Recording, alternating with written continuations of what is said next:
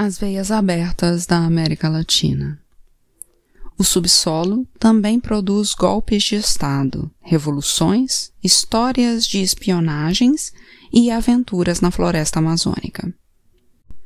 No Brasil, as esplêndidas jazidas de ferro no Vale do Paraopeba derrubaram dois presidentes, Jânio Quadros e João Goulart antes que o Marechal Castelo Branco, assaltante do poder em 1964, amavelmente acedesse à Hana Mining Company. Outro amigo anterior do embaixador dos Estados Unidos, o presidente Eurico Dutra, de 1946 a 1951, concedera a Bentley Steel, alguns anos antes, os 40 milhões de toneladas de manganês no estado do Amapá, uma das maiores jazidas do mundo, em troca de 4% para o estado sobre as rendas da exportação.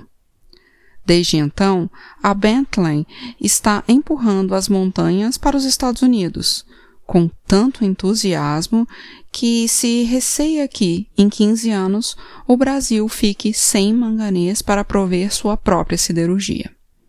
Além disso, de cada 100 dólares que a Bentley investe na exportação de minerais, 88 correspondem a uma gentileza do governo brasileiro, as isenções de impostos em nome do desenvolvimento da região. A experiência do ouro perdido em Minas Gerais, ouro branco, ouro negro, ouro podre, escreveu o poeta Manuel Bandeira, como se sabe, não serviu para nada. O Brasil continua se desfazendo gratuitamente de suas fontes naturais de desenvolvimento. Por sua parte, o ditador René Barrientos se apoderou da Bolívia em 1964 e, entre matança e matança de mineiros, outorgou à firma Phillips Brothers a concessão da mina Matilde, que contém chumbo, prata e grandes quantidades de zinco com um teor 12 vezes mais alto do que nas minas norte-americanas. A empresa foi autorizada a transportar zinco bruto para elaborá-lo em suas refinarias no estrangeiro, pagando ao Estado nada menos do que 1,5% do valor de venda do mineral. No Peru, em 1968, perdeu-se misteriosamente a página 11 do convênio que o presidente Balaún de Terry tinha assinado aos pés de uma filial da Stand Oil. E o general Velasco Alvarado derrubou o presidente, tomou as rédeas do país e nacionalizou os poços e a refinaria da empresa. Na Venezuela, o grande lago de petróleo da Standard Oil e da Gulf tem seu lugar a maior missão militar norte-americana da América Latina. Os frequentes golpes de Estado na Argentina acontecem antes e depois de cada licitação petrolífera. O cobre não era de modo algum alheio à desproporcionada ajuda militar que o Chile recebia do Pentágono até o triunfo eleitoral das forças de esquerda encabeçadas por Salvador Allende. As reservas norte-americanas de cobre tinham caído em mais de 60% entre 1965 e 1969. Em 1964, em seu gabinete de Havana, Che Guevara me demonstrou que a Cuba de Batista não era só de açúcar. As grandes jazidas cubanas de níquel e manganês, na sua opinião, explicavam melhor a fúria cega do império contra a revolução. Desde aquela conversação, as reservas de níquel dos Estados Unidos se reduziram a terça parte a empresa norte-americana Nickel Nickel tinha sido nacionalizada e o presidente Johnson ameaçava os metalúrgicos franceses com um embargo às suas exportações para os Estados Unidos se comprassem o mineral de Cuba. Os minerais tiveram muito a ver com a queda do governo do socialista Chad Jagan, que em fim de 1964 tinha obtido novamente a maioria dos votos naquilo que então era a Guiana inglesa. O país, que hoje se chama Guiana, é o quarto produtor mundial de bauxita e figura no terceiro lugar entre os produtores latino-americanos de manganês. A CIA desempenhou um papel decisivo na derrota de Yangen. Arnold Zender, o dirigente máximo da greve que serviu de provocação e pretexto para negar com trapaças a vitória eleitoral de Yagan, admitiu publicamente, tempos depois, que seu sindicato tinha recebido uma chuva de dólares de uma das fundações da Agência Central de Inteligência dos Estados Unidos. O novo regime garantiu que não correriam perigo os interesses da Aluminium Company of America na Guiana já sem sobressaltos, a empresa poderia continuar levando a bauxita e vendendo-a para si própria ao mesmo preço de 1938, ainda que desde então se tivesse multiplicado o preço do alumínio. O negócio já não corria perigo. A bauxita do Arkansas vale o dobro da bauxita da Guiana os Estados Unidos dispõem de muito pouca bauxita em seu território. Empregando matéria-prima alheia e muito barata, produzem quase a metade do alumínio que é elaborado no mundo. Para abastecer-se da maior parte dos minerais estratégicos considerados de valor crítico para seu potencial de guerra, os Estados Unidos dependem de fontes estrangeiras o motor de retropropulsão, a turbina de gás, os reatores nucleares têm hoje uma enorme influência sobre a demanda de materiais que só podem ser obtidos no exterior, diz Magdoff nesse sentido. A imperiosa necessidade de minerais estratégicos, imprescindíveis para salvaguardar o poder militar e atômico dos Estados Unidos, aparece claramente vinculada à compra de terras na Amazônia brasileira, por meios geralmente fraudulentos. Na década de 60, numerosas empresas norte-americanas, conduzidas pela mão de aventureiros e contrabandistas profissionais, lançaram-se num rush febril sobre a floresta gigantesca. Previamente, em virtude de um acordo firmado em 1964, os aviões da Força Aérea dos Estados Unidos tinham sobrevoado e fotografado toda a região, empregando os cintilômetros para detectar jazidas de minerais radioativos pela emissão de ondas de luz de intensidade variável, eletromagnetômetro para radiografar o subsolo rico em minerais não ferrosos e magnetômetro para descobrir e medir o ferro.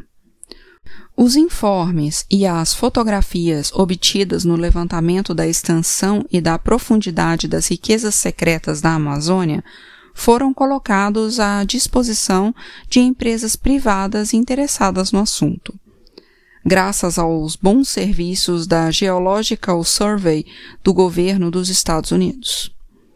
Na mesma região foi comprovada a existência de ouro, prata, diamantes, gipsita, hematita, magnetita, tântalo, tório, urânio, quartzo, cobre, manganês, chumbo, sulfato, potássio, bauxita, zinco, zircônio, cromo e mercúrio.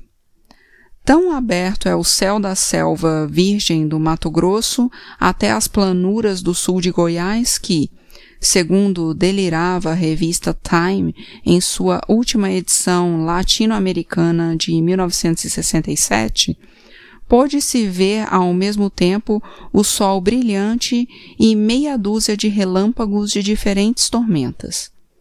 O governo ofereceu isenção de impostos e outras seduções para colonizar os espaços virgens desse universo mágico e selvagem. Segundo a Time, os capitalistas estrangeiros, antes de 1967, compraram a 7 centavos o acre uma superfície maior do que a que somam os territórios de Connecticut, Rhode Island, Delaware, Massachusetts e New Hampshire. Devemos manter as portas bem abertas ao investimento estrangeiro, dizia o diretor da Agência Governamental para o Desenvolvimento da Amazônia, porque necessitamos mais do que aquilo que podemos obter. Para justificar o levantamento aerofotogramétrico feito pela aviação norte-americana, o governo declarou antes que carecia de recursos na América Latina é normal. Sempre se entregam os recursos em nome da falta de recursos. O Congresso Brasileiro realizou uma investigação que culminou num alentado informe sobre o tema.